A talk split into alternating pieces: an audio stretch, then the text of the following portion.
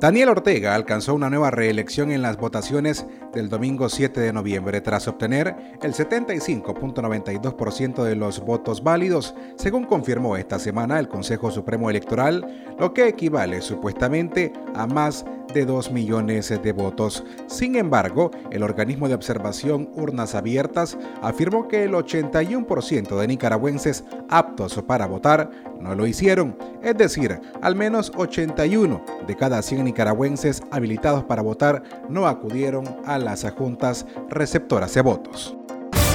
Darío Noticias. Tras conocerse los resultados de las votaciones en Nicaragua que dan por ganador a Daniel Ortega, el presidente de Estados Unidos, Joe Biden, calificó como una pantomima las elecciones presidenciales. Por su parte, la Unión Europea expresó un rotundo rechazo a los resultados de los comicios e hizo dos llamados, liberar de inmediato a los presos políticos y devolver la soberanía de Nicaragua al pueblo nicaragüense. El alto representante de la Unión Europea, Josep Borrell, advirtió que de no frenar la represión y respetar los derechos humanos, el bloque europeo podría aplicar sanciones adicionales. En respuesta a la reacción internacional, en su primera aparición pública tras las votaciones, Daniel Ortega calificó de hijos de perra a los presos políticos y dijo que deberían ser deportados a Estados Unidos. Darío Noticias. Mientras tanto, más países continúan desconociendo los resultados de las votaciones en Nicaragua. Entre ellos, el gobierno de Chile dijo que el proceso carece de condiciones transparentes. De igual forma, la Cancillería de Panamá rechazó los resultados y calificó la jornada como excluyente. En tanto, Alemania, a través de su portavoz, del Ministerio de Relaciones Exteriores dijo que los comicios de Daniel Ortega no cumplieron las condiciones mínimas de una elección libre y justa. Asimismo, España rechazó los resultados de las elecciones que considera una burla y denunció que su celebración no refleja la genuina voluntad del pueblo nicaragüense. El resultado de las votaciones no es una expresión creíble de democracia, señaló el gobierno de Reino Unido en un comunicado. Por último, el gobierno de Noruega rechazó las votaciones y abogó por un diálogo inclusivo para recuperar el futuro democrático del país. Darío Noticias.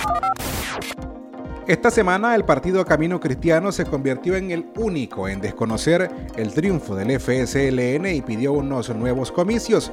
Guillermo Osorno, ex candidato presidencial, dijo que malearon el proceso y le restaron legitimidad con anomalías propias del FSLN. Tras sus declaraciones, el gobierno de Daniel Ortega suspendió la licencia de operaciones de los medios de comunicación ligados a Osornos, entre ellos Enlace Canal 21 y Radio Nexo. Darío Noticias.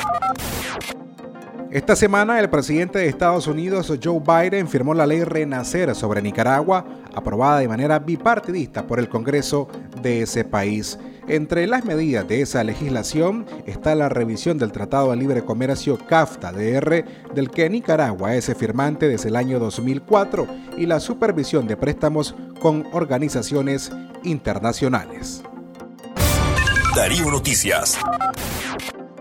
Tras la victoria del FSLN proclamada por el Consejo Supremo Electoral en las votaciones del 7 de noviembre, ese partido se embolsará 612.048.255 córdobas en concepto de reembolso electoral. El Frente Sandinista de Liberación Nacional ha proclamado ganador pese a que la campaña electoral no existió en Nicaragua. El Ministerio de Hacienda y Crédito Público orientó al Consejo Supremo Electoral iniciar el trámite para el declose del reembolso electoral que se hará efectivo el próximo año. Darío Noticias. Por último, esta semana el Ministerio de Salud anunció la jornada de vacunación casa a casa en todos los departamentos del país. La jornada inició el pasado jueves 11 de noviembre. Las autoridades de salud comunicaron que impulsarán brigadas itinerantes para llegar a las zonas más distantes en todo el país. Esta jornada de vacunación contra el COVID-19 no implicaría el cierre de los otros puestos de vacunación habilitados por lo que continuarán operando de manera normal, avisó el MINSA.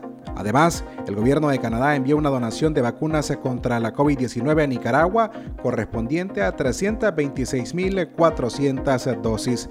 El donativo se ejecutó mediante el mecanismo COVAX que impulsa la Organización Mundial de la Salud. Darío Noticias.